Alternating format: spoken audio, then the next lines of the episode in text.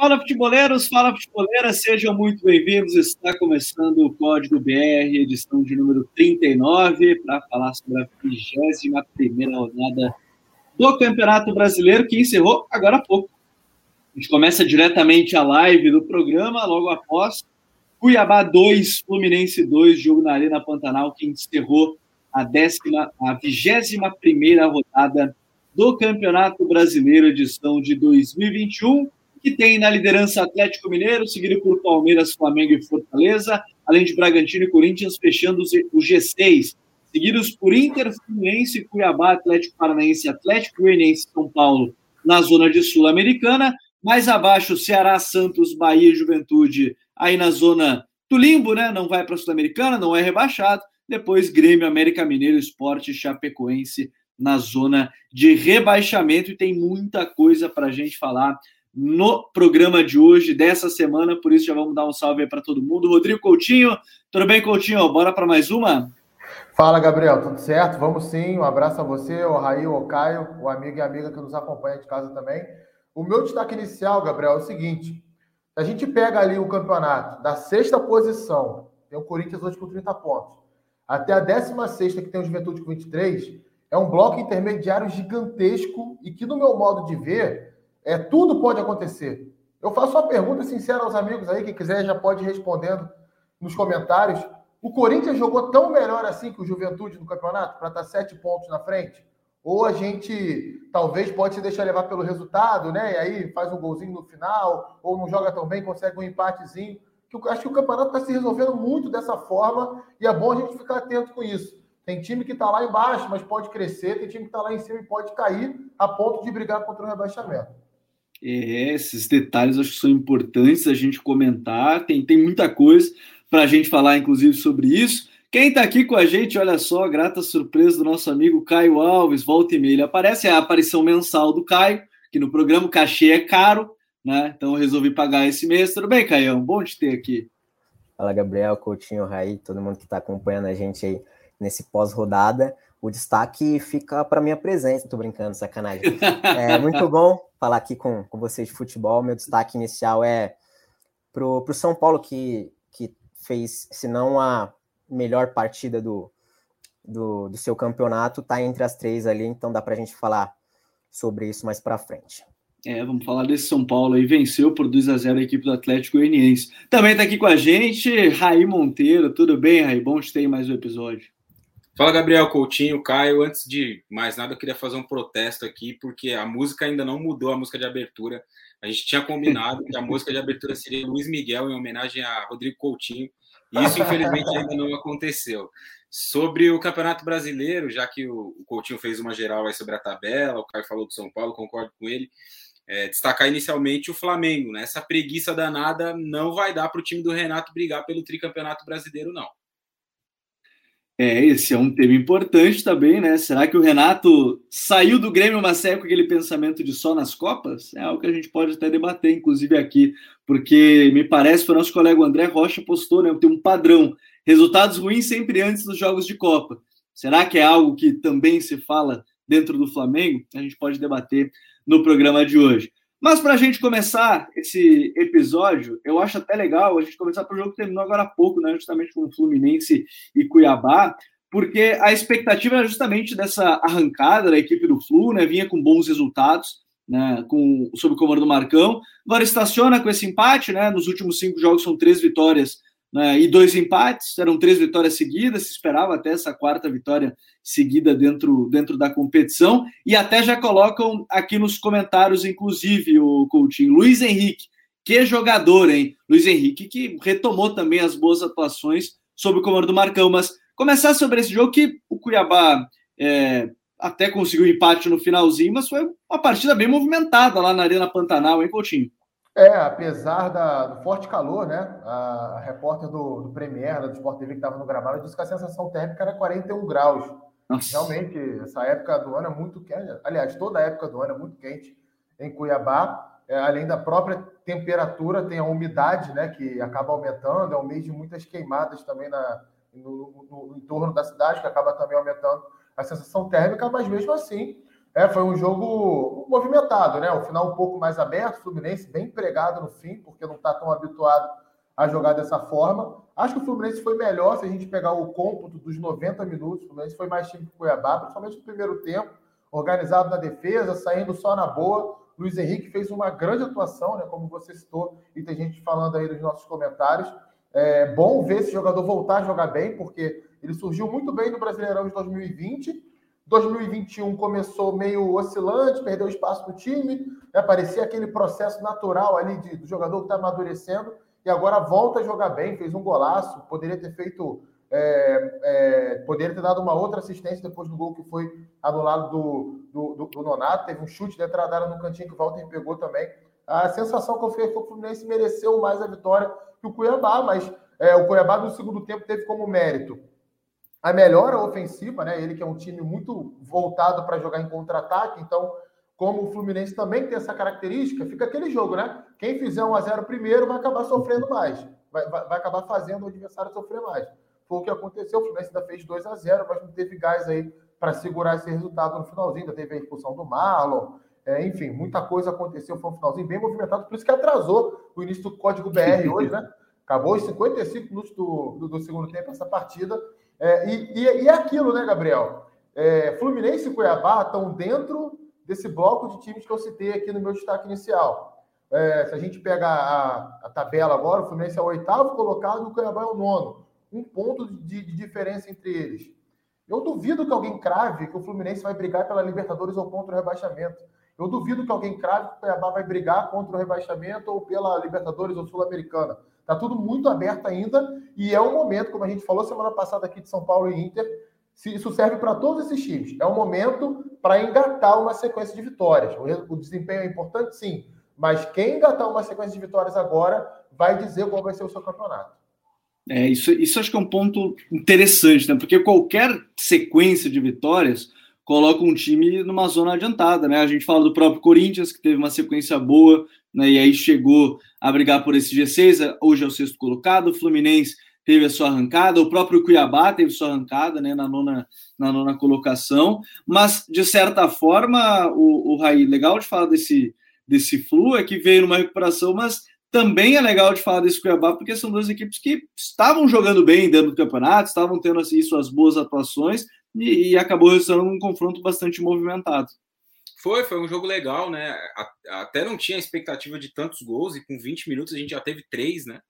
O Fluminense rapidamente abre 2 a 0 depois tem o pênalti, aí sofre. O Fluminense também é um time, é, depois até faz, fazer esse levantamento para ver, mas como comete pênalti o Fluminense, né? Me lembro aí recentemente de vários jogos em que o Fluminense acabou fazendo pênalti. Mas é uma arrancada interessante do time do Marcão, são seis jogos já de invencibilidade no Campeonato Brasileiro três empates e três vitórias, o que fez com que o time saltasse de uma situação de briga contra o rebaixamento, né, que era o cenário quando o Roger cai, para hoje se colocar ali por uma briga na Libertadores. G4 acho que não é uma realidade, porque a gente tem ali hoje os três, né, que todo mundo espera que termine o campeonato entre os quatro, Flamengo, Atlético e Palmeiras, e outros que são talvez mais fortes, mais postulantes, pelo menos em nomes, né? Citar o exemplo do Corinthians, por exemplo não tem futebol de G4 ainda, mas tem ali perspectiva por conta das peças. Então é um bom momento do Fluminense, concordo com tudo que o Coutinho disse em relação aos garotos também. E, a gente falava né, na semana passada aqui como o Xerém produz jogador, né? E mais um que surge mais um que se destaca, como já foi o Kaique lá no início da Libertadores e rapidamente foi vendido. Agora o, Luiz Henrique acho que vai ter o mesmo destino também. E, e do outro lado, o Cuiabá também bastante organizado, né? A gente, outra coisa que a gente já conversou aqui algumas vezes foi em relação aos times que voltaram da, o que vieram da segunda para a primeira divisão nessa temporada e o campeonato bom que faz o Juventude, o campeonato bom que faz o Cuiabá, o América Mineiro nesse momento está na zona do rebaixamento, mas faz um campeonato bom também dentro das suas possibilidades. Fez um jogo muito bom contra o Corinthians ontem na Neoquímica Arena, a gente vai falar mais adiante sobre isso também. Então é um, um campeonato interessante do Cuiabá, montou um time com jogadores de experiência dentro da primeira divisão, o que me pareceu também uma escolha acertada, né? Em algum outro momento, no ano passado, se falou muito sobre a juventude do Bragantino no começo do campeonato e que isso teve algum impacto para que o time demorasse um pouco para para engrenar. E o Cuiabá faz um campeonato interessante, acho que muito por conta disso. E para encerrar, acho que vale destacar, pelo menos na minha visão, um jogador que eu gosto bastante do Cuiabá, o Auremiro, camisa 5. que em vários momentos é uma espécie de primeiro volante ali, né? Fica até mais, mais solitário em um momento ou outro. Acho um jogador de boa qualidade de marcação, tem uma saída para o jogo interessante também. É um dos destaques desse time do Cuiabá que tem bons jogadores. É, o time do Cuiabá aí mostrando seu, seus bons valores. A gente tem um episódio muito legal com o auxiliar do, do Cuiabá, o Luiz Jubel, né, falando um pouco mais sobre esse, esse trabalho da equipe. Seguindo adiante com a rodada, nós tivemos aí o Palmeiras voltando a vencer também na competição, né, depois de um, um, um, alguns percalços em meio a, a, aos últimos cinco jogos, né, que são três derrotas e, e, duas vitórias, Caio, mas uma vitória fora de casa, e tinha que ser, né, a Chapecoense dava sinais de, de melhora, né, mas assim, 10 pontos hoje, trabalho do Pintado nem tem como ser tão avaliado assim, já pegou o time numa, numa, num momento complicado, mas talvez importante para o Abel Ferreira seja mais, por exemplo, a recuperação do Luiz Adriano, fazendo gol, inclusive, né, Caio? Exatamente, o, o Luiz, inclusive, jogou muito bem.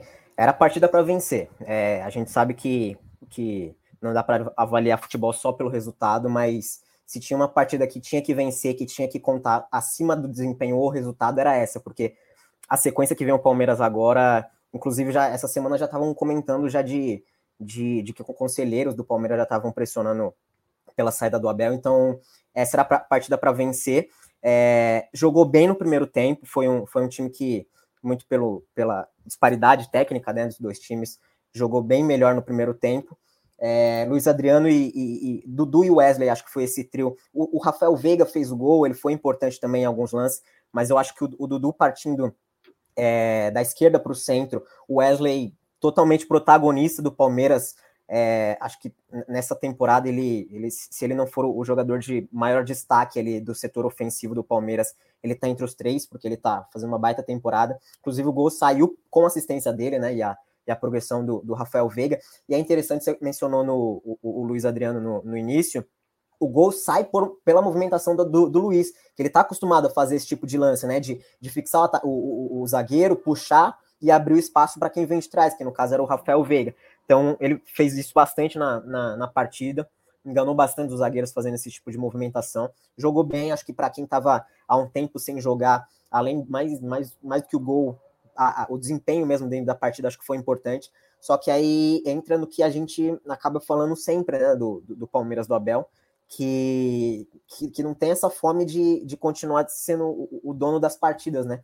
No primeiro tempo dominou ali é, com bola praticamente o tempo todo, muito pela, pelo gol no início da partida, nos 10 primeiros minutos, saiu o gol do, do Veiga, mas na, no segundo tempo, é, muito por ter abaixado mais a, a, a linha de, de defesa, o, o, bloco defensivo, deixou a Chapecoense com a bola, um pouquinho mais com a bola, jogando, não sei se para poupar é, mais o físico para a partida contra o Atlético Mineiro amanhã, mas entregou mais a bola para a Chape, aí a Chape foi acabando crescendo, é, chegou no, perto de, de marcar de, de marcar pelo menos um gol na partida. E aí acaba a gente mencionando é, isso que a gente fala sempre, praticamente toda semana, que, que precisa, o Palmeiras precisa também. Eu, eu entendo quem, quem, quem fala, eu sou inclusive um deles, de, de que fala da, da capacidade, capacidade do Abel de, de, de teoria mesmo, de, de, que ele é capaz demais. E, e, e não estou aqui julgando a maneira do, do, do, do Abel sentir o jogo, de preferir isso ou aquilo, mas eu acho que, que tem momentos, principalmente contra uma Chapecoense da vida, com todo respeito, que dá para se impor mais, não dá para ficar praticamente 30 minutos, 35 minutos do, do, de um tempo praticamente entregando a bola e, e se defendendo. Mas tirando isso, acho que, que fica como destaque ali a partida do Wesley e do, do Luiz Adriano, que depois de um tempo voltou e voltou muito bem. Deixa eu mandar um salve aí para o Diogo Henk Littman, o Cunha, o Luiz Henrique, nosso parceiro Bernardo Ramos também está acompanhando o episódio. O Caio Zulu ainda mandou uma brincadeira sobre o Corinthians falir, fecha com o Paulinho, assim vamos falir sorrindo. Já falar sobre o Corinthians daqui a pouco é, no episódio. Mas, assim, a rodada tem tanto jogo bom que para a gente ir seguindo, acho que teve um jogo bastante movimentado, o Coutinho que é legal de falar, que foi Internacional e Fortaleza. Né? Um jogo aí que o Fortaleza no início, poderia ali nos primeiros minutos e um primeiro tempo ter terminado com a vitória no primeiro tempo, talvez até de maneira geral no jogo, mas o Internacional aproveitou, me chamou a atenção de novo uma falha de, de atenção mesmo, né? Daqueles minutos finais, o time vai lá, relaxa um pouco, e, e acaba sofrendo esse gol, mas uma partida para lá de movimentada no Beira Rio com esse Internacional 1 Fortaleza 0, né? Verdade. Acho até que foi o melhor jogo da rodada. É, pensando rápido assim, acho que não teve é, duas equipes que duelaram de uma forma tão, tão intensa, né? E com mudanças de cenário ao longo da partida, como nesse jogo. É, Fortaleza acho que foi melhor no primeiro tempo, né? Teve uma, uma, uma construção um pouco melhor, mesmo ficando menos com a bola. E aí eu acho que é uma questão mais técnica mesmo, né? Que o Inter tem jogadores melhores tecnicamente, estava jogando em casa, estava buscando se impor. É, o Fortaleza acabou ficando menos com a bola por isso, mas a qualidade da construção de jogadas é superior ao do Inter, né? É, movimentos mais bem treinados. Lucas Lima fez uma boa partida, inclusive poderia ter saído do jogo com duas assistências e um gol. Ele deixou duas vezes, no primeiro tempo, o Henrique, na cara do gol, ele perdeu com um minuto né, diante do, do, Daniel, e depois o Robson no segundo tempo, que o Daniel fez uma grande defesa, e no rebote o Moisés salvou em cima da linha. Parêntese rapidinho, Daniel faz um ótimo campeonato brasileiro. Eu vejo ele sendo pouco citado, né, mas ele dificilmente erra, é, vem sendo um goleiro muito seguro e bancou o Marcelo Lomba com todos os méritos. Né? Inclusive, inclusive nas estatísticas, é o goleiro com mais defesas difíceis no campeonato, né? Também prova o lado que o Inter tem sofrido algumas finalizações, mas ele tem segurado lá atrás, né, Coutinho? É, eu, tô, eu, eu, eu dou nota aos jogadores em todos os jogos né, do Campeonato Brasileiro pro, pelo trabalho que eu faço na minha coluna no UOL. E atualizo lá toda semana que eu tiver interesse de ver, é só dar uma olhadinha no Twitter. O Daniel, nessa rodada, ele ultrapassou o Cleiton, do Red Bull Bragantino, o Fernando Miguel. Ele se tornou o melhor goleiro do Campeonato Brasileiro até o momento e estava sendo muito regular. Mas, fechando esse parêntese, é, acho que o que definiu o jogo mesmo foi a forma como o Inter lidou com a expulsão e o Fortaleza também. É, para mim, o jogo é, é muito nítido para mim. O jogo teve uma história até as expulsões e depois daquilo ali o Inter foi superior. É, e aquilo que a gente cobrava semana passada aqui, né, Gabriel? O Inter se impondo em campo. Foi o Inter que, pegando o exemplo do jogo contra o esporte, começou muito bem, fez 1 a 0 e aí ficou ali, especulando. O esporte meteu a bola na trave, quase empata o jogo. O Daniel fez uma grande defesa. Num jogo que era, com todo respeito ao esporte, para construir um, um, um, placar muito maior do que foi. É, e, e nesse domingo a gente viu um Colorado com uma atitude totalmente diferente mais agressivo, mesmo nos momentos em que o Fortaleza foi melhor, era o Inter que buscava jogar, ir para cima, subir marcação. Gostei muito da liberdade dada é, pelo Diego Aguirre ao Edenilson, né? não ficou fixo pelo lado direito, toda hora circulando, entrando. E que jogador que é o Edenilson, né? Passou da hora da gente parar de dizer que o Edenilson é um jogador de contra-ataque, jogador que infiltra. Não é só isso, gente. Edenilson é um jogador que articula, que finaliza, que faz gol, que dá passe. É um dos meio-campistas mais completos do futebol brasileiro hoje e, na minha visão, nesse momento, só não jogou mais do que o Hulk nesse Campeonato Brasileiro. Né? Não é à toa que um jogador que jogou boa parte do campeonato como volante tem nove gols na competição. Ah, um monte de gol de pênalti. Beleza, tem, mas todos os pênaltis bem cobrados. A maioria dos pênaltis, jogadas que ele participou, ou ele sofreu o gol, ou ele criou a jogada para o gol. Então, acho que é, é, bom a gente exaltar o Edenilson, que às vezes eu acho que ele não é tão valorizado assim. Talvez se jogasse no Clube do Rio, no Clube de São Paulo, fosse um pouquinho mais valorizada do que é, porque uhum. realmente vem jogando muita bola há muito tempo.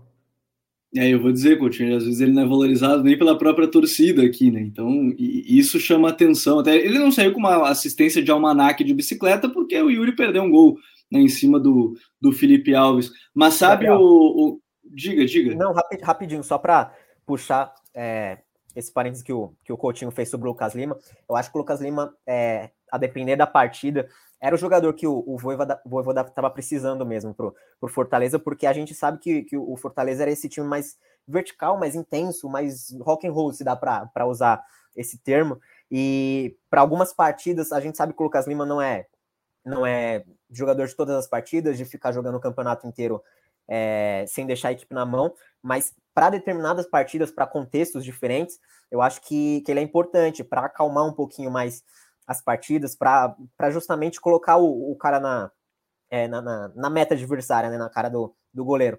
E aí foi justamente o que ele fez contra o, contra o Inter. Ele jogou muito bem, ele foi um dos melhores jogadores da partida. Ficou um, pouquinho até meio subestimada a partida dele, porque o vencedor foi o, o, time adversário e o Edenilson também acabou tendo mais destaque justamente pelo gol. Mas a partida que ele fez foi importantíssima é, pro, que o, o Voivoda quer dele, que é justamente jogar ali entre linha, jogar um pouco, dar um pouco mais de liberdade para ele, né? Então, eu acho que se, se dá para tirar alguma coisa de, de positiva para o Fortaleza depois dessa partida, é a partida, é o rendimento do, do Lucas Lima. É, é um ponto importante. Era uma posição até que o Matheus Vargas, em vários momentos, não estava rendendo o seu melhor. Né? Pode ser que é um, seja um, um ponto aí de, de, de, chave assim nesse momento. Ele criou, bem como o Coutinho falou e como o Caio acho que destacou, criou praticamente aí as principais oportunidades da equipe dentro dessa desse duelo lá no, lá no estádio Beira Rio. E, e sabe, né, Raí, a gente fala de um trabalho que eu acho que a gente já comentou isso algumas vezes, mas é, só porque o, o Fortaleza ele não vem no seu melhor momento, né? Nos últimos cinco jogos não venceu nenhum, são três derrotas seguidas. Mas também, talvez, até pelo desgaste de manter um estilo que a gente acostumou e não ganhou esse jogo de novo. Não ganhou esse jogo também por alguns detalhes, mas é, é, é importante neste momento ainda separar o desempenho até da, do resultado em si, né? É, até porque o Fortaleza nem fez um jogo ruim, né? Fortaleza teve a oportunidade, na minha, na minha visão, pelo menos, de vencer mais o jogo, mais oportunidades de vencer o jogo do que o Inter, até eu achei. Teve boas, boas situações. O Coutinho citou aí o, o jogo do Lucas Lima. De fato, é alguém que parece, né? O Lucas Lima é alguém que precisa ser feita, precisam ser feitas muitas ressalvas em relação a ele. Mas parece que pode ser um jogador interessante aí para jogar de vez em quando no time do Voivoda, enfim. Mas se ele conseguiu acho... fazer o Lucas Crispim deixar de ser um jogador que não é. tinha intensidade, é capaz de conseguir fazer o Lucas Lima, né? É, aí já dá para dar um, uma, dá para dar uma estátua para ele em algum lugar do Brasil. Mas em relação ao Fortaleza, é, a gente falava aqui né, nas últimas semanas que era um time que parecia perder um pouco o gás. Eu acho que isso é natural acontecer em algum momento, porque joga num, num ritmo muito lá em cima, na maioria da, das vezes, né? O próprio jogo contra o São Paulo, né? O jogo não, o atropelamento do Fortaleza contra o São Paulo na semana passada voltou a mostrar um pouco dessa versão daquele time que joga com um nível mais alto de intensidade possível, e isso dentro do Campeonato Brasileiro em algum momento vai cobrar seu preço. Então, acho que para todo o contexto né, da semana que foi do Fortaleza, do momento dentro do Campeonato Brasileiro, que não é dos mais positivos, até que foi um bom jogo, que o time acabou perdendo ali num detalhe, no final, num detalhe de acabar perdendo muitos gols também. E sobre o Inter, é, me parece muito claro que o Inter não vai ser um time que vai brigar contra o rebaixamento nesse momento. O Aguirre conseguiu é, fazer ali um, bons ajustes, né? E logo lá atrás, quando ele foi contratado, a gente até falava disso, de ser um perfil muito mais parecido com o desse grupo de jogadores e tal, por conta dos trabalhos anteriores, do Odair, do Abel, enfim. É, era um perfil mais parecido com o que esse grupo de jogadores estava preparado, estava acostumado mas eu ainda continuo esperando ver um pouco mais do Inter, né? Ainda na minha visão é um time que sofre em alguns momentos para criar oportunidades, até para segurar os resultados, como foi no jogo contra o Sport, por exemplo. O Inter não tem o melhor goleiro do campeonato à toa, né? É, e, e foi legal o Coutinho ter destacado essa questão aí das notas lá, do trabalho brilhante que ele faz no UOL, porque muitas vezes quando acaba o campeonato, a gente vai escolher, né, lá os melhores. Ah, goleiro, ah, o Everton do Palmeiras. Ele é o melhor goleiro do Brasil, mas pode ser que não tenha sido o melhor do campeonato. Zagueiro, Gustavo Gomes, sempre o Gustavo Gomes. Acho que enquanto o Gustavo Gomes jogar no Palmeiras, ele vai ser sempre eleito o melhor zagueiro do campeonato. E pode ser até que ele não seja o melhor zagueiro do campeonato, pelo menos naquela temporada. Então acho que é importante fazer esse registro sobre o Daniel também, que de fato tem feito uma temporada muito boa e em vários momentos tem salvado o Inter, que, na, pelo menos para mim, ainda deixa um pouco a desejar. Ainda quero ver um Inter um pouco mais consistente. É, são, são pontos a se trabalhar. A torcida esperava muito, inclusive a gente falou depois do jogo contra o esporte, dessa, dessa questão, inclusive. Dando prosseguimento aí à rodada, nós tivemos um, um jogo que, para mim, gerava até expectativa, mais pelo, pelo momento das duas equipes, né? Que foi Atlético Paranaense e Juventude, 2 a 1 para o Atlético Paranaense. Mas, ô Caio, hoje não tem como não falar do jogo sem destacar que a expulsão do Foster mudou, mudou mudou, mudou o panorama né, do jogo. E, e assim, né, antes de eu chamar o Caio até sobre outros detalhes, o coach a gente fala de um jogo que a expulsão do Foster muda o panorama da partida. Acho que essa é a primeira coisa. Muda o panorama e, e mesmo assim o Juventude conseguiu competir, né? Eu acho que isso também é algo de se ressaltar nessa partida, né? Não, com certeza, né? É aquilo que a gente vem falando já algumas semanas aqui. O Juventude tem um time que essa 16 posição no campeonato ela é, é muito mentirosa para quem não, para quem viu os jogos do Juventude. E até nas últimas partidas aí, empatou com o Corinthians jogando melhor que o Corinthians. Empatou com o Fluminense jogando melhor que o Fluminense. Perdeu do Atlético Paranaense merecendo, podendo até empatar o jogo, né? Porque é, teve um momento de superioridade, como você bem falou. Antes da expulsão do Forte, que foi ali com 22, acho, no primeiro tempo, o Juventude era muito superior ao Atlético, um posse de bola no campo de ataque, o Atlético com dificuldade para sair jogando, né? a Juventude subia a marcação, sufocava. É, acho que o Marquinhos conseguiu encontrar ali um, um formato ideal do time dele, é, como ele já falou várias várias vezes, você mesmo mostrou no vídeo aqui, o, Gabriel, a questão do jogo de posição que ele, o time dele consegue executar. Então, os jogadores estão sempre bem posicionados ali para a bola circular. É, pode faltar qualidade técnica em alguns momentos? Pode faltar. Né? Não é um time de grande investimento. Mas eu tenho total certeza que o Juventude vai brigar com muita condição para ficar nessa Série A. É, eu, eu até me arriscaria a dizer que não vai cair. Só que é um campeonato muito complicado, né? Para arriscar dizer isso, porque acho que só tem dois times aí que, que de fato é, são virtuais rebaixados, como o Sport e a Frequência. O resto vai ter uma briga muito forte. Mas é um time muito organizado. O Atlético até melhorou no segundo tempo, depois da entrada do, do Renato Kaiser. Mas tá estranha a situação ali, cara. Não, não foi convincente, não foi um time que teve aquela superioridade toda com um jogador a mais, né? Sofreu em muitos momentos. Guilherme Castilho quase sofre um pênalti quando o jogo estava um a um, já na reta final. Aliás, jogou muito bem mais uma vez o Guilherme Castilho. Dois jogadores que Atlético Mineiro agradece muito ao Juventude Marcos Santos, né? Guilherme Castilho e Vitor Mendes. Dois caras que é, foram emprestados seguidamente, pertencem ao Galo, é bom que se diga isso, foram emprestados seguidamente e vão voltar certamente para o elenco do Atlético Mineiro com outro status. Que fazem, e tu consegue é, diminuir até o custo do elenco, né, o Coutinho? Porque os jogadores teoricamente mais baratos que outros que estão no elenco que nem estão jogando tanto. Perfeito. Quem é que ganha mais? Guilherme Castilho ou Natan? Óbvio que é o Natan. Jogou no Chelsea. Quem é que ganha mais? Vitor Mendes ou Hever? Óbvio que é o Hever, muito mais experiente. E são jogadores que estão no Juventude, mas que talvez dentro do elenco do Galo hoje acrescentariam mais do que esses dois que eu citei. Então, Natan Silva é um bom exemplo, né, Coutinho? Quem? Natan Silva é um bom exemplo disso. Perfeito, um ótimo exemplo mesmo. Então, eu acho que é legal, assim, e isso é interessante, ver alguns jogadores, eu sempre costumo dizer, às vezes é bom o cara ser emprestado. Ah, ele é uma jovem promessa, ele é muito bom. Tudo bem, mas às vezes é bom ele ser emprestado para ele ganhar esse ritmo, para jogar, né? O mais importante às vezes é jogar. É, o cara tem que estar tá jogando. com o Paulinho no, no, no Juventude mesmo, Paulinho Boia. Justamente isso. É, é, o mais importante às vezes é estar tá jogando, e, e, isso ajuda a desenvolver. Está vendo aí? Só no, só no Juventude a gente já citou três: um do São Paulo e dois do Atlético Mineiro. Então, é, um clube que tem menor pretensão consegue pegar um jogador que tem uma boa qualidade e depois ainda consegue trazer aí esse esse e depois o clube maior ainda consegue trazer jogador tendo minutos e, e estando jogando. Agora bora falar de um outro jogo também que foi bem interessante porque aparentemente dá um indício de algo, ou ainda não, não sei o que vocês acham, que é o São Paulo, né, que vence a equipe do Atlético Goianiense, faz aí a vitória por 2 a 1 jogando no Morumbi.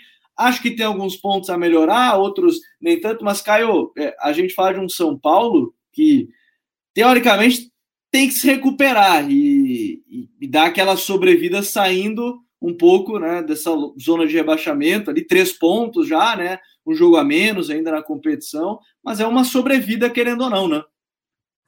Exatamente, assim como tem, tem dois pontos assim que parecem que se ligam bastante com o que eu falei do, do Palmeiras, que é um, o baixo rendimento no, no segundo tempo, mas que também precisava vencer. Acho que mais acima do. Lógico que precisa jogar, jogar bem, mas acima do, do desempenho, o, o, o, time precisava vencer, justamente pela posição que estava na tabela e para tirar um pouquinho dessa pressão do, do treinador que, que a gente sabe que estava forte depois da, da eliminação na Copa do Brasil. É, no início eu falei que foi um. Estava entre as três melhores partidas do São Paulo no campeonato. Não porque foi maravilhosa, mas porque justamente o São Paulo estava jogando muito mal no, no, no, brasileiro.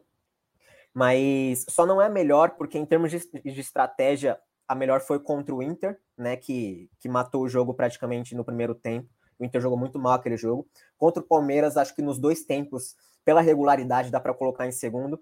E essa partida de ontem contra o Atlético Goianiense. No primeiro tempo, principalmente, dá para dizer isso, porque São Paulo mais ou menos emulou do, o, o, que era o time no, no, no Paulista. Não pela, pela estrutura, porque foi no, no, no 3-4-1-2, né, que estava jogando no Paulista, mas no de ontem estava no, no 4-4-2 enquadrado, né?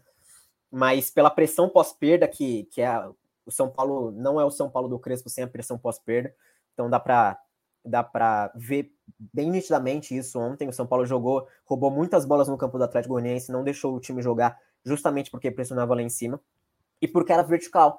A gente vê que quando o São Paulo tem mais tempo com a bola, quando o adversário entrega mais a bola para o time, é, o São Paulo não consegue jogar, não consegue ser superior com bola.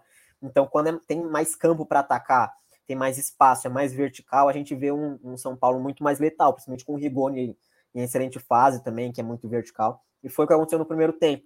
O Atlético Goianiense não conseguiu jogar, até ensaiou algumas alguma superioridade ali quando subia para pressionar, mas acho que por estar tá fora de casa também e porque o São Paulo conseguiu se impor, conseguiu até que superar algumas pressões, é, viu que não não era o melhor dos cenários pressionar lá na frente, né, como faz em casa. Então, desceu um pouquinho o bloco e aí foi onde São Paulo começou a dominar a partida, fez o gol com o Rigoni e aí acabou deslanchando. O Luan fez uma partida extraordinária ali, é um é, eu, o Rai sabe, eu, eu, sou bastante crítico ao Luan, porque eu acho que com bola ele, ele deve muito ainda, mas é, é, existe um São Paulo com e outro sem ele defensivamente. Ele foi extremamente importante, não por, por, por isso também foi o melhor da partida, né?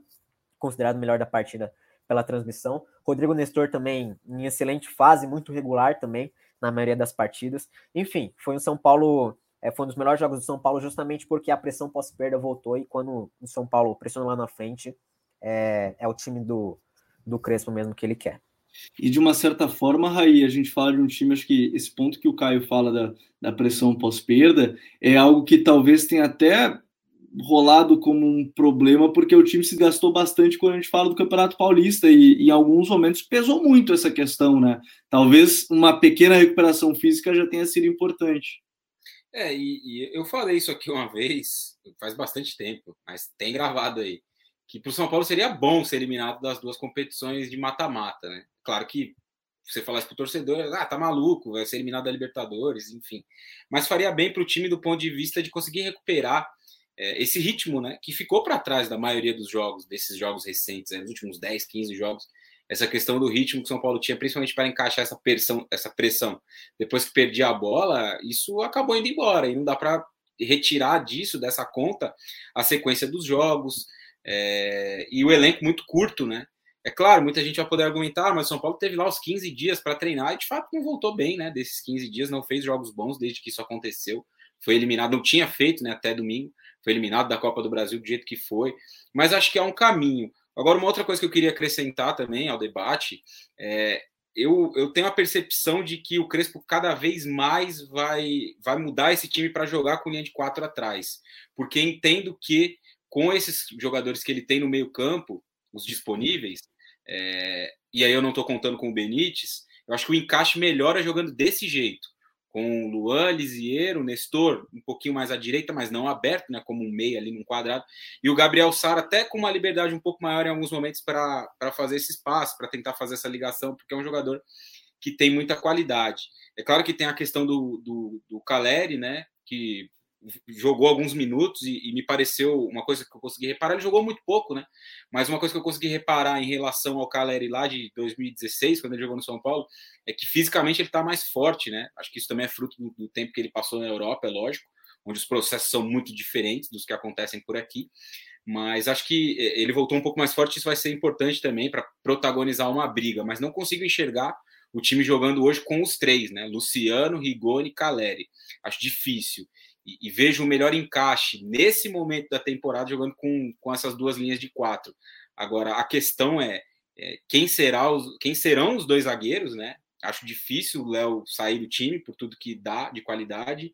E o problema muito grande que o São Paulo tem na lateral direita, que vai ter que ser solucionado com o que há de disponível no elenco, né? O Galeano não me parece um jogador muito confiável nesse momento, mas teve bons minutos ali quando precisou entrar, enfim. Acho que esse é o principal problema do Crespo nesse momento, resolver a questão da lateral direita e, e a questão lá na frente, né? Quais jogadores serão titulares, mas vejo com, com possibilidade grande a gente ter um São Paulo jogando cada vez mais com linha de quatro, diferente do que foi na maioria das vezes até aqui tem me chamado a atenção também. Acho que as melhores atuações recentes do São Paulo acabaram sendo, né, com essa. O empate com contra o Palmeiras também, né, no Campeonato Brasileiro, São Paulo jogou com linha de quatro e jogou muito bem naquele dia. É, o melhor momento dele, até foi a eliminação no jogo contra o, contra o Palmeiras, foi quando virou um 4-3-3 praticamente, né? E, e, criou ali as duas chances para o Pablo, o Pablo acabou errando, mas foi num, num 4-3-3 e foi com essa linha de, de 4 e, mesmo. E sem Benítez, tá? Não é coincidência, só para deixar claro. É, também é um ponto mesmo. Teve gente que, que jurou que, que, o São Paulo foi eliminado da Libertadores porque o Benítez não jogou, agora foi É, teve esse ponto também quanto, a, quanto ao Benítez. Falando em dupla de ataque, o Coutinho, a nova dupla de ataque, a nova entre aspas, porque já jogou junto alguns minutos, mas começando uma partida é a nova dupla de ataque para botar medo em qualquer defesa, né? Hulk e Diego Costa começam com o pé direito, fazendo seus gols, e o Atlético Mineiro fez o dever de casa, né? Atropelou a equipe do esporte, fez 3 a 0 para alguns é goleada, para outros não, né? Então eu vou deixar aqui em aberto, 3 a 0 ser goleada ou não, vocês decidam. Para mim, três gols de diferença é goleada, mas para outros eu sei que não. 3 a 0 em cima do esporte, e até acho que é um detalhe legal de comentar, que a gente ouviu até o Léo Gomes no podcast. Zarate vai ser fundamental, mas jogando pelo lado, né? Para compensar esses caras lá na frente, né, Coutinho? Verdade. É um atropelo, né? 3 a 0 ficou barato. O Atlético Mineiro honrou o posto de líder do campeonato, honrou os ótimos jogos que fez recentemente. E bacana, né? Eu gostei muito dessa formatação do time. Acho que funcionou muito bem para um primeiro jogo ali, desde o início, com o Hulk e Diego Costa como dupla, né? O Diego Costa um pouco mais fixo e o Hulk circulando.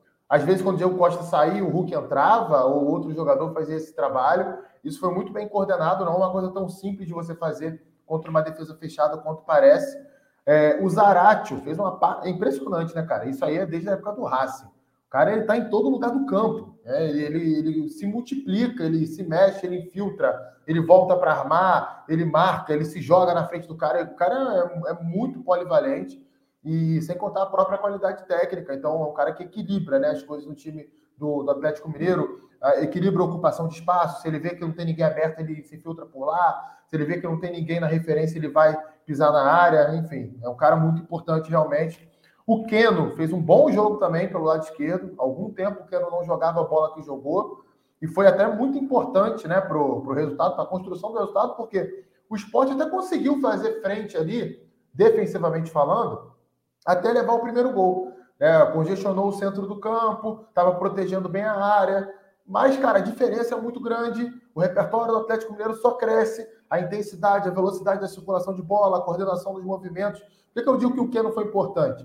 É, ele, a todo momento, ele lia o movimento do Guilherme Arana. Se o Guilherme Arana vinha por dentro, ele abria. Se o Guilherme Arana atacava aberto, ele flutuava para o centro e atraía o Rainer.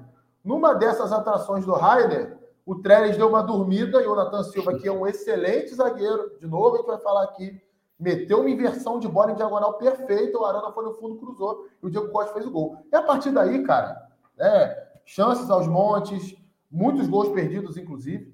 Né, o Atlético poderia ter feito ali 5 ou 6 a 0 sem nenhum, sem nenhum exagero no time do esporte, que é aquilo, né, cara? Mais uma vez, a gente tem que falar. Não se preparou adequadamente, é, teve confusão recentemente aí com troca de diretoria, salário atrasado. Tomara que a nova diretoria que chegou ao clube consiga fazer com que o esporte seja minimamente competitivo nessa reta final de Série A, mas está, infelizmente, fadado ao rebaixamento. Se não na pontuação, é, tem uma pontuação ali que permite sonhar, e é válido que o torcedor do esporte sonhe com isso, mas na minha visão, né, vi todos os jogos do esporte no Campeonato Brasileiro, eu não acho que tenha salvação. É muito difícil o esporte se livrar desse rebaixamento aí. E agora tem o Thiago Neves, né? Que já saiu do time, saiu do clube. É, e aí eu quero ver. Ano passado fui atacado. Conversa de alto nível, hein? É, até pois agora é. eu quero entender o que é a conversa de alto nível ali que, é, que apareceu na nota. Na nota. Né? É. na nota do esporte. Eu lembro que ano passado eu fiz um comentário no Twitter, e até aqui no Código BR também, dizendo que o código que a, a, a contratação do Thiago Neves tinha sido péssima ah, mas ele é o melhor jogador do time. Mas ele é o único cara que pode fazer alguma coisa. O Thiago Neves de 2020, 2021 ou o Thiago Neves de 2008? Acho que a galera estava achando que era o Thiago Neves lá de trás. É que já vem, com todo respeito a ele, para usar um jargão no futebol, enganando há muito tempo.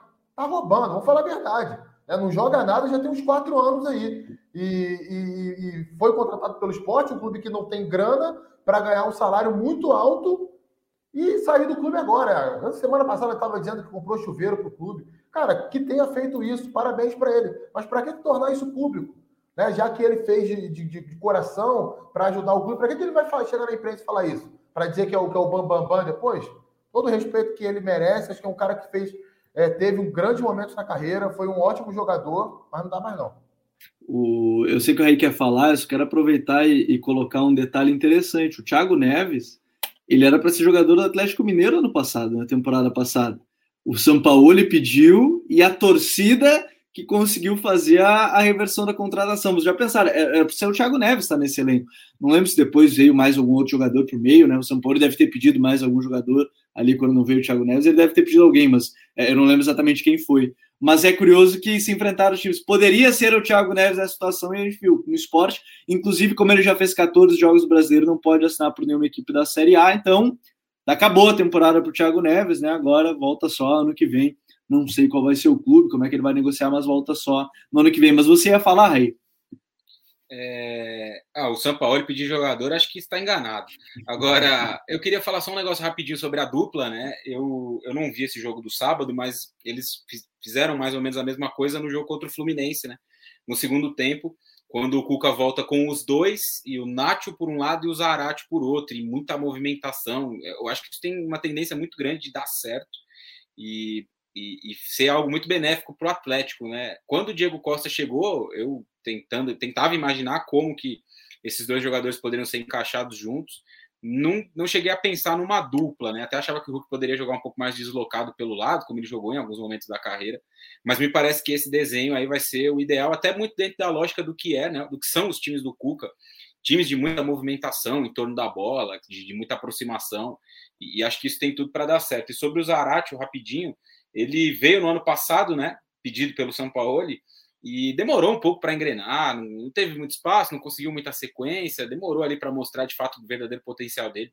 Eu lembro que ele chegou a jogar como primeiro homem de meio campo em algum momento, não sei se uma sequência de jogos, mas eu lembro de ter visto um jogo em que ele foi primeiro homem, jogou é, num, num, trio ali um pouco mais um pouco mais à direita, agora tem jogado aberto com o Cuca, e muita gente, quando ele chegou e naquele primeiro momento não teve uma sequência, falou: ah, o Galo pagou 30, acho que foi 30 milhões né, que o Atlético pagou no Zarate. Um absurdo, esses jogadores argentinos indicados pelo São Paulo, não jogam nada, não sei o quê. Eu acho que tá aí a resposta, né? Quem acompanha sabe que desde o Racing ele joga muita bola. E ele tá mostrando isso nessa temporada no Atlético. É um dos melhores jogadores do time, ao lado do Hulk, do Nath. Só queria acrescentar isso.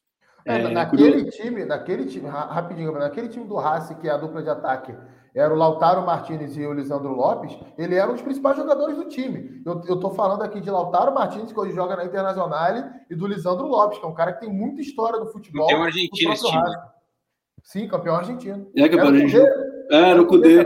Não, o Cudê transformou o Zarate num ponto, de ponta no meia, né? Transformou de ponta esquerda no meia central. E, enfim, está vendo aí a, a capacidade tanto do Cudê quanto do Zarate, inclusive. E o Bruno Maia até comentou, e ainda tem o Nath, é verdade. O Nath é um ponto importante.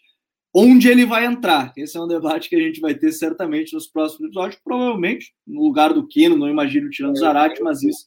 Eu acho que vai ser um time muito parecido com o time do segundo tempo contra o Fluminense. Com o Zarate e o Nath mais abertos, é. para ter ali uma referência para retornar e tal, mas se movimentando bastante e a dupla. Não sei se nesse jogo da Libertadores contra o Palmeiras, por ser um jogo fora de casa e tudo mais, mas acho que para a sequência, para a reta final da temporada, aí onde o Galo, para mim, é favorito a ganhar os três títulos, isso deve acontecer muitas vezes. Concordo, concordo. Acho que é mais ou menos esse o caminho. Agora, ô Caião, a gente tem que falar também de um, de um, de um jogo legal de, de ter sido se acompanhar, e, e, eu acho que é mais por lado do América Mineiro do que do, do Corinthians, né? Que é o América de uma recuperação interessante sob o comando do, do Wagner Mancini, né, contra um Corinthians com alguns problemas para criar jogada, para atacar, e, e, a gente vai vendo é, as críticas aumentarem em cima do Silvinho em medida que as peças chegam, e a estreia do William e tudo mais. Mas o é, que, que, dá para falar desse jogo? O que, que te pareceu essa partida? Ah, se dá para resumir em uma frase, é que o Zarat acabou com o Gabriel. O que, o que, ele, o que ele fez na entrelinha ali é, é sacanagem. Ele, a estratégia do, do Mancini foi bem interessante, né? Porque ele, ele, ele a, a ideia foi reunir os caras mais, mais para o lado direito para concluir a jogada no, no, no, lado oposto. E justamente foi o que aconteceu no, no gol do. Esqueci, me fugiu o nome do lateral agora. Justamente nas costas do, do William. E, e, é o Marlon. Isso, o Marlon. E isso aconteceu justamente em quase todo, durante toda a partida. É, o William tendo que voltar para marcar, se ele não voltasse, o Marlon ia continuar achando espaço ali nas costas. E, e cara, o Silvinho, ele. Eu, eu, já dava para a gente perceber isso no Lyon, mas eu, eu tava esperando um pouquinho para ver o que, que a gente ia encontrar aqui no Corinthians, né? Porque não dá para para basear, falar que o que treinador é, é, X ou Y só com um trabalho.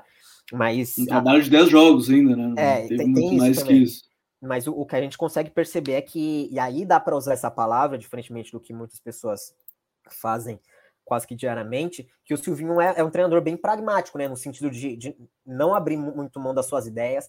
A gente consegue ver que, que para ele é 4-3-3 e nada mais, 4-1-4-1 defensivamente nada mais, é, segurando muitos laterais. Eu acho que até o, o, se tem algo de positivo para tirar do, do pro Corinthians nessa partida, foi que com a entrada do William, o Fagner meio que virou o Fagner do. voltou a ser o Fagner do que a gente estava acostumado, porque o William saindo de, de fora para dentro, justamente abrindo o corredor para o Fagner, ele conseguiu progredir mais, ele conseguiu avançar mais, então acho que isso é, a gente conseguiu ver bastante do que, do que muita gente estava pedindo. O William até que acho que fez uma boa partida, é, lógico que considerando que, que ele estava um tempo sem jogar e, e até a adaptação de novo no Corinthians aqui no Brasil, pela idade também.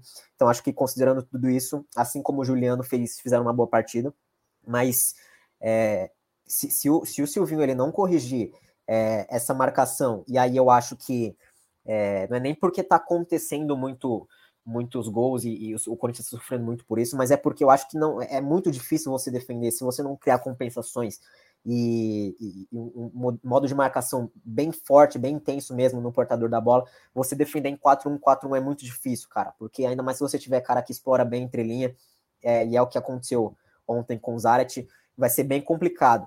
Eu acho, pelo que, que eu andei vendo na, na coletiva do Silvinho, ele já está começando a pensar em, em, em, alterar essa, essa estrutura defensiva, talvez para um 4-4-2, não sei, mas ele está começando a, a perceber que manter desse jeito, ele vai ter que encontrar alguma forma, porque manter dessa forma, seja mantendo a estrutura, ou seja, mudando, ele, ele não vai conseguir competir, porque se ele tem. Não adianta nada você ter um elenco praticamente estrelado ali por tantos jogadores que jogaram Copa, enfim.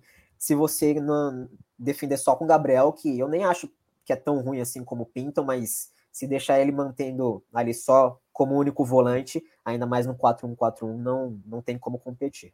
Ô, é, Gabriel. Diga, o Coutinho. Rapidinho. É, e a solução não é tão difícil, não, porque se, exemplo, é, a gente pegar o Bragantino como exemplo. O Bragantino, quando ele vai atacar, ele joga no 4-1-4-1. Né? O mesmo sistema do Corinthians, ataque posicional e, e, e, tudo mais. Quando vai defender, o que, é que o Barbieri faz? Ele traz um, dos, um desses meias né, na linha do volante e o outro meia se, se alinha ao, ao centroavante. Uhum. Então, você resolve um problema que às vezes você não tem um camisa 5 que proteja também esse espaço, ou você não tem os meias que tem essa noção. No caso do Corinthians, o Juliano não tem essa noção de fechar esses espaços por dentro. Né? Geralmente é nas costas dele que, que começa o problema, que o Gabriel tem que ficar saindo para caçar e abandonar o próprio setor dele. É, o Renato Augusto já até acho que tem, então você já tem os jogadores certos para isso. É, no momento defensivo, você vai alinhar ali o Renato Augusto o Gabriel, e o Juliano vai alinhando à frente com o jogo. Você vai fechar melhor os espaços, vai ter uma cobertura ali de dois volantes, um saiu, o outro faz a diagonal para fazer a cobertura. Não é tão difícil. O Caio foi muito feliz quando ele fala do técnico pragmático. Isso é confundido no futebol com técnico defensivo, com técnico que gosta de jogar na defesa. Pragmatismo, gente, é você ter uma proposta, uma ideia na vida e se agarrar a ela. O Fernando Diniz, por exemplo, é um técnico pragmático, porque ele bota as equipes dele para jogar sempre de um jeito. Então, é, às vezes a gente interpreta de uma forma, no, é, no, futebol, uma palavra de uma forma completamente equivocada e fica dando aquela pecha para o cara ali. É, e, e, no fim, eu sempre costumo dizer que todo treinador tem um pouco de pragmatismo porque quer ganhar. Né? Primeiro ponto, todo treinador tem um pouco de pragmatismo porque no fim quer a vitória, mas eu acho que esses pontos que o Coutinho e, e o Caio tocaram, eles são, são bem importantes e bem interessantes, porque a gente está falando de um jogo, né, Raí, assim, é, o Corinthians ao mesmo tempo precisa evoluir, do outro lado a gente tem o América que, em nível de atuação, que é o que a gente costuma dizer aqui, deu uma evoluída e, é claro, a gente falava de duas equipes que provavelmente são as que estão mais encaminhadas ou que têm piores atuações. América e ao lado do Grêmio são duas equipes que estão ali na zona, mas têm melhorado seu rendimento, né? É, exato. Não tem. A gente falou no começo, lá atrás, né, quando o Coutinho deu aquela explanação sobre a tabela, que alguns times estão lá embaixo, mas é, mas, mas tem margem para crescer e para sair da zona do rebaixamento. O América é uma delas assim como o Grêmio, assim como outras equipes que estão ali próximas, né? Sobre esse tema que vocês estavam falando anteriormente aí, em relação ao Corinthians, é claro que é muito difícil no futebol você cravar alguma coisa, né, e, e dizer, ah, isso aqui não vai dar certo. Mas eu acho muito difícil que o, o Corinthians do Silvinho consiga jogar com esses jogadores aí que todo mundo imagina, né? E aí é do meio para frente ali o Gabriel, Juliano e Renato Augusto, o Roger Guedes, o William e o Jô. Acho muito difícil. Esses, esses, eles não tiveram a oportunidade de jogar todos juntos, né? Mas nesse jogo, no jogo contra o Juventude, isso já tinha ficado um pouco claro para mim. E no jogo contra o América de novo, é, falta um pouco mais de compromisso na marcação desses homens, principalmente de lado. E aí eu não sei se é uma questão de orientação, se é uma questão física. É, isso não dá para a gente saber, não dá para cravar o certo. Acho que não seja, ah, não vamos voltar e, e é isso. Mas Pode ser que seja uma orientação também do Silvinho, por conta de alguma questão física, mas acho muito difícil. Fica um time muito pouco competitivo, marcando com pouca gente. O Juliano não é esse jogador que tenha muita caixa para marcar ali naquela zona. O Renato Augusto, o idem, tanto que tem entrado aí, jogado 20, 30, 40 minutos, né? Eu acho que ele não jogou nenhum jogo inteiro desde que voltou, não me lembro agora de cabeça, mas vejo com, com muita dificuldade o Silvinho conseguir montar esse time é, para jogar dessa forma. E para além disso, é um time que defensivamente também tem deixado muito a desejar, né? A gente até quando o Silvinho chegou, parecia ali naquele início que o time tinha dado uma resposta e melhorado defensivamente em relação ao que era o, o fim do trabalho do Wagner Mancini, que foi bastante ruim, o fim do trabalho dele no Corinthians foi bastante ruim. E o time até parecia ter dado ali um sinal de, de melhora, mas isso voltou a, a a cair um pouco né, nas últimas semanas. É um time que tem concedido mais espaços, que tem tido mais dificuldade para marcar. É quase que o João Vitor salvando todo mundo ali na última linha, cobrindo o Fagner, cobrindo o Gil em alguns momentos. É, é mais ou menos isso. E isso me parece muito preocupante para um time que se postula ficar ali entre os quatro.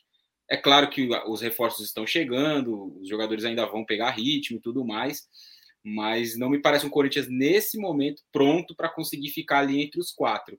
E o Silvinho, a gente conhece muito bem como funciona o futebol brasileiro, me parece até um pouco ameaçado já nesse momento por conta dessa sequência negativa. Né? O time vem de três empates seguidos. E a questão não é só o empate, né? Foram três jogos muito ruins do Corinthians. O jogo contra o Juventude foi um jogo muito ruim. O jogo contra o Atlético Goianiense, embora o Corinthians saia na frente, não foi um jogo bom também do Corinthians. O jogo de ontem também foi um jogo bem frágil do time do Silvinho. Então, acho que ele vai precisar acelerar alguns processos aí para conseguir fazer esse time entrar minimamente nos trilhos, é óbvio que não vai dar espetáculo, mas minimamente entrar nos trilhos para conseguir colher alguns resultados mais positivos e jogos também. Porque as duas coisas estão andando muito juntas, né? Resultados e jogos ruins. Se estivesse jogando mal e vencendo, pelo menos, servia. Mas nesse momento, nenhuma coisa, não está conseguindo nenhuma das duas coisas. E dito isso, né, eu acho que são alguns pontos importantes que a gente vai observando ao longo do campeonato. A gente vai passar por um jogo, eu vou parafrasear, inclusive a gente está gravando hoje, a gente está aqui na live, e para quem está acompanhando no Spotify gravando, uh, de aniversário hoje, que eu vou citar, que é o André Henning, que ele falou: acaba com esse jogo logo, juiz, que ele não aguentava mais narrar o Santos e Ceará, Ceará e Santos. Foi, foi bem curioso, assim, porque é, é raro ouvir o André Henning indignado com uma partida no estilo de estar abaixo da média. E, e Ceará e Santos, de maneira geral, né, Coutinho, foi um jogo abaixo da média. Para as duas equipes. Pouco criaram, poucas chances, um jogo bastante truncado e que no fim acabou, como o jogo não foi bom, um 0 a 0 Sim, acho que é um placar perfeito para o jogo. Né? Um jogo que. Foi um jogo intenso, né? os times tiveram intensidade, tiveram concentração, inclusive até muitas jogadas ríspidas, né? Primeiro tempo, principalmente, muita paralisação. Se eu não me engano, foi até 52 minutos o primeiro tempo. Paralisação por VAR. O segundo tempo vai até 53, enfim. É aquele jogo que vai se arrastando, vai se arrastando, vai se arrastando. Mesmo com essa intensidade de lado a lado, uma incapacidade muito grande para construir, né, para criar. É, o Santos, dessa vez com três defensores, não sei se vai ser uma frequência aí do Carilho, ele colocou o Velasquez estreando ali como é, central, né? Do, do, do, trio, Wagner Leonardo à esquerda e o Danilo Bosa à direita. É, mas, assim, um time com total dificuldade para circular a bola. É, a sensação que a gente tem é que Fábio Carilli chegou, tudo ali que era feito com o Fernando Diniz, ele falou: ó, esquece isso aí que a gente que vocês faziam, agora a gente vai pelo outro caminho. Vamos começar a escrever o livro do zero aqui. E é, e é muito a cara do futebol brasileiro isso, né, cara? A gente, eu acho, acho que eu falei sobre isso semana passada aqui. A gente tinha um técnico na segunda rodada contra o outro técnico na segunda rodada. Não tem como ter trabalho, gente. Não tem como ter, ter time pronto. Né? Não, não dá para a gente querer jogo bom, não dá para a gente querer. Foi semana é, passada, né? Com o Carilli e da Bova, eles estavam com dois, três Perfeito. jogos cada um. E, e, e, nessa semana foi ainda pior, né? Porque o Dabov já tinha quatro rodadas, agora tem cinco, e o Carilli tem dois e o, e o Thiago Nunes duas. Dabov que deve ter já ser um dos mais longevos da Série A do Campeonato Brasileiro, com cinco jogos. Deve ser. E antes do jogo começar, tanto o Carilli quanto o Thiago Nunes tinham um só. Então são times em construção, sem identidade. E o que é possível fazer? Vamos lá, tem intensidade, vamos marcar, vamos pegar, vamos se fechar para a gente não perder o jogo. E foi isso que aconteceu. É, o André Henry foi muito feliz nessa questão aí. Acaba logo esse jogo. Eu vi esse jogo hoje de tarde. Né? Eu baixei o jogo, vi o jogo e quase dormi, cara. Quase dormi vendo o jogo, porque eu tava assim, ó. Eu lembro lá. Você assistiu depois do almoço? Depois do almoço, cara. Pô, o, Coutinho, o Coutinho deve ter visto no modo bola em jogo, que tem no estágio, no scout, viu mais tranquilo. E mesmo assim, conseguiu dar aquela quase cochilada. Imagina quem teve ver as duas horas. Ô, ô, Gabriel, não, eu, eu, você mencionou esse do, dos técnicos mais longevos aí, eu fui conferir, né? Ele é o 15 mais longevo. Olha aí, tá? olha aí, ele já passou cinco treinadores. Ele, ele chegou no dia cinco. 18 do mês passado, só para avisar. O cara é o 15 e ele chegou ontem. Eu só sei disso porque sempre que troca de treinador a gente faz vídeo aqui no canal, né, no YouTube. E teve uma semana que eu acho. Teve uma semana, sem, sem sacanagem, acho que foi a semana ali que foi o Florentim, Gustavo Florentino do Esporte, é. o, da, o Carilli e o Diniz Vasco. Assim, ó, foram quatro treinadores novos em um espaço de uma semana, assim, nos clubes. E eu falei assim, cara, nem o adianta bom, fazer guia. O bom é que tem sempre pauta, né? Sempre pauta. Mas tem uma outra coisa que eu queria falar rapidamente, fugindo um pouco do assunto. É, é, claro que cada, cada profissional faz o que quiser da sua vida e a gente não está aqui para ficar dizendo se o cara tá certo ou tá errado, ele que sabe da necessidade dele. Mas eu, eu, eu tenho para mim, por exemplo, vou citar o caso do Diniz. Ele tinha acabado de sair do Santos, faziam ali menos de 24, menos de 24 horas, não, menos de, de três dias, né? Que ele, eu acho que ele foi demitido no domingo de manhã, se não me engano, depois do jogo contra o Cuiabá. E na quarta-feira ele já estava empregado no Vasco. Então também falta um pouco, na minha visão, pelo menos, né? Quem, quem discordar, eu respeito, obviamente, um pouco também de se preservar de algumas dessas peças, né? O, o Diniz já tem uma imagem bastante arranhada dentro do futebol brasileiro, por, muito por conta do personagem dele, né? E aí, eu acho que uma atitude dessa ajuda pouco nesse sentido, né? O cara acabou de sair de um trabalho, pô, descansa um pouco, recicla até a. Não é só a questão de não tra trabalhar em outro clube já logo, mas reciclar um pouco as ideias, arejar um pouco a mente. Pô, você acabou de fazer um trabalho longo ali e desgastante no São Paulo, no Santos as coisas não foram muito bem, né? Como, como esperado, talvez, muita crítica em cima. Então, acho que até para o próprio desenvolvimento do profissional, essa troca constante de, de técnico, de, de, de time, de cidade, de contexto, atrapalha um pouco para que o próprio treinador possa se desenvolver um pouco mais. Eu acho que isso acontece um pouco com o Diniz também. É, eu, eu acho concordo. que é um ponto interessante. Diga, Coutinho, diga. Desculpa, Gabriel, concordo. Às vezes o cara não desarruma nem a mala. Né? Ele já, já sai, já, já muda de cidade. Parece até aqueles caras que ficam num relacionamento muito longo, né? E, e aí, ou, ou, aquelas mulheres também que ficam num relacionamento muito longo, e aí depois que termina a relação, né? Já na reta final ali, já, já largou, já largou, já não tá tão legal assim. O, a galera vai pra noitada e sai pegando todo mundo. treinador, muito treinador no futebol brasileiro parece isso. É, o cara ele fica ali esperando. Ah, é? Me deu o pé na bunda? Você vai ver com quem eu vou sair amanhã. É assim mesmo, cara. Impressionante. Parece Caio Alves na noite. Não, vamos ter calma, vamos ter calma. tá voando, tá voando. Uh, viu? O podcast vai chegando mais próximo da meia-noite, aí vai liberando as pautas, entendeu? É um desbloqueio das pautas quando a gente vai chegando na reta final aí do, do episódio. Agora, sabe, senhores, que tem um jogo que chamou a atenção, porque acho que foi a décima vez que eu vi numa semana Flamengo e, e décima vez assim, Flamengo e Grêmio deve ter porque uns quatro jogos no último mês, foi mais ou menos, né? Dois da Copa do Brasil, o jogo atrasado e o jogo do turno, eles foram muito próximos. Então, é, fica aquela impressão de que tá vendo o jogo toda hora. E a gente viu um, um Flamengo, Coutinho, assim, bastante desconectado do jogo, talvez, né? Um, um Flamengo que em alguns jogos até não estava jogando tão bem, depois fazia o resultado em muitas transições, conseguia jogar bem no momento que aparece ali, ó, enquanto a gente está gravando, o queridão que ia aparecer, meu querido Delfino Cachorro já aparece para gravação. É, a gente fala de um, de um Flamengo que está muito desconectado e o Grêmio, pelo contrário, muito conectado na partida, ligado e conseguiu fazer 1 a 0 com o Borja que desandou a fazer gol no Grêmio, né, o Coutinho? Sim, o Grêmio ele deu uma amostra para o Flamengo no jogo da Copa do Brasil quarta-feira que esse jogo não seria nada fácil no final de semana. É, marcou forte, tentou se impor é, com marcação forte, provocando o time do Flamengo, fazendo algumas faltas quando era para fazer, parando o jogo, demorando a repor a bola. O próprio Diego Souza falou sobre isso. Não sou nem eu que estou falando. Diego Souza falou em entrevista depois do jogo de quarta-feira: não, a gente vai jogar desse jeito mesmo. É, é nossa forma de jogar. A gente vai, para a gente sair daqui com um ponto tá maravilhoso.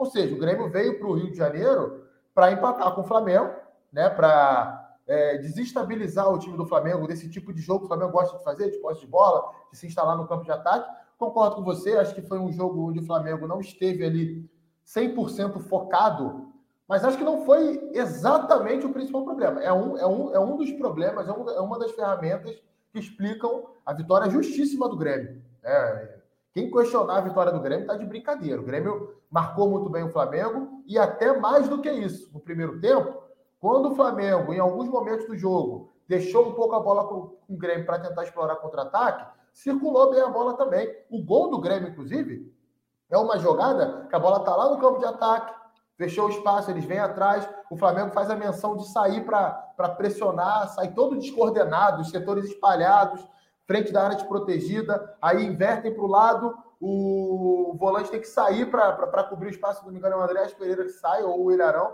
sai para cobrir o espaço, vem o cruzamento, na segunda trave, o Léo Pereira falha, o Borja faz o gol. Então foi um Grêmio muito mais focado, muito mais organizado taticamente, né? Porque também a gente tem que dar mérito ao time do Grêmio, não foi o Flamengo que perdeu Sim. o jogo só. Né? O Grêmio ganhou o Flamengo. O Grêmio se comportou muito bem dentro de campo. É... Tanto é que o Breno e o, o Breno e depois o, antes o Gabriel Chapecó, depois o Breno, pouco foram acionados em si, né? O Diego Alves falou isso depois do jogo, que não lembrava quantas finalizações e quantas defesas eles tiveram, né, Coutinho? Isso. Então, assim, é, é realmente, eles não fizeram nenhuma defesa. Basicamente, não fizeram nenhuma defesa. Tentando lembrar aqui, acho que não. É, e assim, é um alerta para o Flamengo, por quê? É, o Renato, ele conseguiu uma grande sequência com o time do Flamengo, muito baseado é, em repetir movimentos do time de 2019. Que, e quando tinha disponível Arrascaeta, Everton Ribeiro, Bruno Henrique e Gabigol. Tudo bem que o Bruno Henrique ali foi o que menos jogou. Ele tem nove jogos só com o Renato, dez depois do jogo de ontem. É, e o Renato tem 17 ou 18, me foge pela memória agora. É, e aí o Michel entrou e entrou muito bem, mas repetindo movimentos que o Bruno Henrique fazia no time. E ontem a gente não viu isso acontecer. Qual foi o outro jogo que isso não aconteceu? Contra o Ceará, quando o Flamengo também estava bastante desfalcado. Então, quando precisou ter um time um pouco mais planejado em termos de movimentação, de coordenação ali, é, para ocupar os espaços, entendimento tático mesmo, né? Trabalho de treinador, conteúdo, isso não aconteceu. Não estou dizendo aqui que o Renato seja incapaz de dar isso ao Flamengo mas a gente viu o que aconteceu no Grêmio treinado por ele. Ano após ano, isso foi decaindo, isso foi definhando. Vamos ver, vamos, vamos acompanhar. Acho que é muito cedo para falar qualquer coisa. Não vou me basear num jogo só para dizer isso, mas o desempenho foi muito ruim. E eu acho que não foi só por causa disso, não. Acho que não foi só porque o Flamengo entrou desconcentrado, pensando no jogo da Libertadores, não. Acho que tem parte tática nisso também. Acho que tem um, certo, uma, uma, certa falta de entendimento do Renato daquilo que deveria ser feito para superar um time que marcou tão bem como o Grêmio fez. Você falar, Caio? Não, rapidinho, só dois destaques um, por parte do Flamengo contra o Grêmio. É, um do, do Flamengo é que o, quem me decepcionou bastante foi o Andrés.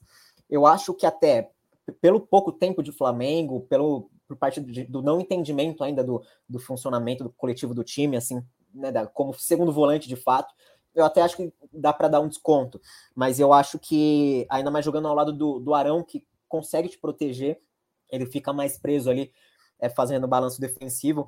Eu acho que com bola ele, ele jogou bem, ele, ele conseguiu distribuir, ele conseguiu iniciar jogadas, isso não tem como falar mal. Mas eu acho que faltou um pouquinho mais dele ali nos últimos metros do campo. Eu acho que por, ter o Arão do lado, que, que acabava liberando mais ele, e pela postura do Grêmio de deixar entregar a bola mais pro, pro, pro Flamengo, que é justamente o que ele queria, de se proteger mais. Eu acho que ficou faltando um pouquinho do Andrés. E por parte do Grêmio, que partida do Juan. É, que zagueiro espetacular que vem se formando. Eu, é sempre importante tomar cuidado, né, para não criar rótulos, ainda mais início de carreira assim do, do jogador, mas é, é difícil você falar para segurar jogador assim. É, quando vem proposta da Europa, ele que já está vendido para o Sassuolo, Sassuolo. Mas ele vai fazer falta, pelo que ele vem jogando, pelo que ele jogou ontem, ele encaixotou o Gabigol, o Gabigol, como costumam falar, né, os torcedores, tá no bolso do Juan ainda, não saiu, e, e vai, vai, se, vai se formando um, um excelente zagueiro aí. É, e é um zagueiro que se fala já há algum tempo, acabou não sendo utilizado pelo Renato, inclusive, né, na, na equipe do Grêmio, foi utilizado não era ele que gostava de desenvolver jovens e tal. é, talvez a gente caia um mito aí nessa, nessa brincadeira. Diga, Raí. Rapidinho, só para completar sobre o Andréas Pereira aqui. Falei semana passada, vou repetir. Acho que não dá para ele jogar de segundo volante. É um jogador com pouca intensidade na marcação, não, não pressiona bem quando perde a bola. Acho que tecnicamente ele é bastante acima dos demais pode até, quem sabe, jogar um pouco mais adiantado ou em alguma outra estrutura, não sei. Talvez na vaga do Arrascaeta, nesse time que o, que o Renato fez a mudança, né, jogando 4-2-3-1 com ele. Mas de segundo volante, acho que o Flamengo vai ter menos proteção do que pode, principalmente se jogar o Thiago Maia ao lado do Arão ali, ou quando jogava o próprio Gerson, enfim. Acho que até o Diego, mesmo um jogador mais velho, mais de 35 anos, consegue entregar mais sem bola do que o Andreas Pereira. E isso, para mim, mostra um pouco porque um jogador de tanta qualidade técnica não conseguiu o espaço é, lá fora, né? Acabou não, não tendo tanto espaço lá fora. Tecnicamente muito bom, como eu disse, mas sem bola trabalha pouco. Eu acho que isso é um problema que vai ser grande para ele aqui no futebol brasileiro também. Curioso, porque o próprio disse que gostaria de jogar como segundo volante. Talvez seja um, uma questão a ser resolvida, inclusive. Tenho muita curiosidade, gostaria muito de ver, inclusive, um William Arão e Thiago Maia ali no meio, mas provavelmente. Ele poderia jogar um pouco mais adiantado na vaga é, do De Arrascaeta, nas ausências do De Arrascaeta, para mim era jogador. Jogo, nesse jogo, ele poderia ter feito um teste nesse jogo, por exemplo, né? já que já não tinha, não teria o Arrascaeta, né? Poderia ter tentado ali, o Vitinho até faz uma boa temporada, eu acho, né? A torcida do Flamengo não gosta muito do Vitinho, não sei porquê. Ele poderia jogar em vários clubes, talvez no Galo não jogaria, talvez no Palmeiras também não, mas nos outros clubes acho que ele jogaria em todos no futebol brasileiro. E, e vejo que é um jogador de bastante qualidade, mas a torcida não gosta muito, enfim. É, problema dos dois aí que se resolvam. Mas acho que poderia ser um teste aí para tentar, sei lá, ver se o Andrés poderia se desenvolver. E até em cima dessa questão que o Caio falou, de ser um jogador mais próximo da área em alguns momentos. E de fato faltou a ele passar um pouco mais. Talvez jogando mais próximo, mais próximo do gol, mais próximo do Gabriel, possa ajudar ele a ser ainda mais destacável nesse time. Mas não gosto da ideia dele como segundo volante. Continua me deixando impressões bastante negativas nessa posição. Passa a régua, senhores, porque chegamos a mais um final de Código BR, 10 jogos. Espero que vocês estejam gostando sempre na segunda-feira, porque a gente consegue falar com mais calma, né? Sem aquela pressão pós já domingo, a gente consegue falar com mais calma de todos os jogos, acompanhar mais as partidas e as Às partidas. Até o Caio vem de segunda-feira, vamos manter. É, para te ver, né? Segunda-feira o Caio vem. Ah, por exemplo, se o Caio morasse aqui no Grande Sul, ele não viria, né? Feriado aqui, né? 20 de setembro, certamente é, o Caio estaria não, não tranquilo, varia, né? É, o Caio não viria. Mas, é, e ainda, ainda tem um, um detalhe. E bem lembrado, eu já estava quase esquecendo que a gente não passou a régua em um jogo, né? O Coutinho me lembra antes de eu encerrar o episódio, que é Bahia e Red Bull Bragantino. E por pouco, ainda bem que o time lembrou, porque senão a minha memória já ia me derrubar com um jogo a menos desse, desse campeonato. É muito jogo, amigo. É, 10 jogos aí já, já me complicou. Mas a gente tem um jogo aí que o abraço para o Rodaiega chegou chegando nesse campeonato, né, Coutinho? Chegou chegando e somado à chegada do Diego da Boa, vem mudando o estilo de jogo do Bahia, né? Bahia que lá com dado é, Cavalcante tentava sempre construir com bola no chão, troca de passes curtos. Com o Diego Dabove já é um time um pouco mais direto. É, joga mais em contra-ataque também. Claro que não vai atacar sempre assim, não é sempre na ligação direta, mas os melhores momentos desse Bahia são na ligação direta. É um time que, como eu falei semana passada, se protege melhor e isso influenciou bastante no jogo do Bragantino, porque o Bragantino até conseguiu ter mais a bola, circular a bola melhor, mas novamente, chegando perto da área, se precipitando, tomando decisão errada, falhando tecnicamente, a falta que o Arthur está fazendo nesses jogos vem chamando atenção. A falta de um meia um pouco mais confiável do que o Vitinho também vem chamando atenção. O Vitinho não consegue engrenar, está muito na base do Palmeiras, mas no profissional ainda não conseguiu engrenar. O Ítalo estava um pouco sem ritmo, fez um gol, mas é, deixou a desejar alguns momentos ao longo do jogo. É, Coelho fez um bom jogo, Jadson fez um bom jogo, Eric Ramírez fez um bom jogo. Foi um Bragantino um pouco melhor daquilo que vinha sendo, mas ainda longe do time que encantou todo mundo, até a nós mesmo aqui, mesmos aqui, no início do campeonato, né? A gente até colocou durante vários códigos BR aqui o Bragantino como um dos postulantes ao título, mas ainda não foi dessa vez que o time recuperou aquele desempenho. E o Bahia é mais competitivo, né? E, e como é doido, né? O futebol brasileiro. Eu tava pensando isso, vendo o jogo hoje cedo aqui, eu vi esse jogo hoje cedo. Eu lembro que o Dado, quando assumiu o Bahia ano passado, na reta final do Campeonato Brasileiro, o principal mérito dele foi melhorar o Bahia defensivamente. Por isso que o Bahia conseguiu se livrar do rebaixamento. O ano virou, né, ele foi desenvolvendo o time, foi dando novas características ao time, e ele é demitido justamente pelo time errar muito defensivamente, por não conseguir um bom desempenho defensivo. Agora chega o da Bove que já muda o time de, de, de figura de novo. Isso tudo a gente está falando de 10 meses, tá? Nem um ano, o Dado assumiu o time lá para novembro. Foi reta final Sim. do Campeonato Brasileiro que o Mano Menezes foi demitido. Só para a gente ver o quanto que é maluco esse futebol brasileiro. Em um ano, cara, a gente vê um time que vai de um extremo a outro e volta a esse extremo, né? Com dois treinadores diferentes. É, acho que isso é o mais, mais curioso, de fato, do, do Campeonato Brasileiro. Peço desculpas, inclusive, nesse final, aí, que a gente acabou confundindo, eu acabei confundindo e deixando é, passar o, o Bahia Red Bull Bragantino, mas agora sim conseguimos passar a régua na rodada do Campeonato Brasileiro. Deixo agradecer a todo mundo que nos acompanhou, esteve aqui. Espero que vocês estejam gostando desse novo horário. Para quem acompanha só nos podcasts, não esqueçam, a gente está sempre ao vivo, diretamente do YouTube, às 10 horas, 10 e 5, sempre ao final dos jogos das 8 da noite. Depende, né? Hoje o jogo acabou mais tarde, teve pênalti, teve, oh, teve gol no final, teve acréscimo grande, né? Então a gente acabou começando ali às 10 e 5, mas de novo, mais uma vez, a, a, obrigado todos que nos acompanharam. Raí, abração, até segunda que vem. Valeu, Gabriel Coutinho, Caio, galera que esteve com a gente. Na semana que vem a gente já vai saber o destino de Daniel Alves. Façam suas apostas. Eu acho que ele vai para o Atlético Paranaense. Vou voltar ao Barcelona. No Barcelona joga. Eu tenho que dizer o isso. Barcelona joga. Barcelona aí até eu jogo. Hoje foi triste, em 50 Saudades. Saudades, meu Dani Alves lá no Barcelona. Valeu, Caião. Até semana que vem ou não. Fica o Caio é o mistério do programa. Não adianta, cara. Eu, eu, eu, vou falar. O, Caio é o mago ah. do, do código BR. Não, vou falar a, a, a, famosa frase que o professor Painato Gaúcho costuma falar: Eu confio no meu grupo. Se eu não estou presente, meu grupo contribui. Não adianta, quando, quando o Paulo Henrique Ganso está presente, o nível é outro, não adianta. Valeu, amigos, valeu para todo mundo que acompanhou. Até a próxima, valeu. É, esse é, é o bruxo, né? O Caio é o bruxo. Ele some, volta e meia, mas é o bruxo, é o bruxo do Código BR. Valeu, Coutinho. Até semana que vem, até segunda. Valeu. Valeu, Gabi, valeu, Raí, Caio. Aliás, eu confio no meu grupo, é a fase mais dita por Renato Gaúcho na sua vida inteira. E aí, Renato, como é que tá sua filha? Eu confio no meu grupo. E aí, Renato, tá sol ou tá frio? Confio no meu grupo. E por aí vai. Mas um abraço aí pra galera. Um grande abraço a todos que nos acompanharam em mais um Código BR. Nós voltamos na próxima segunda-feira ou às terças-feiras no seu agregador de podcast. Um grande abraço a todos, até a próxima. Tchau.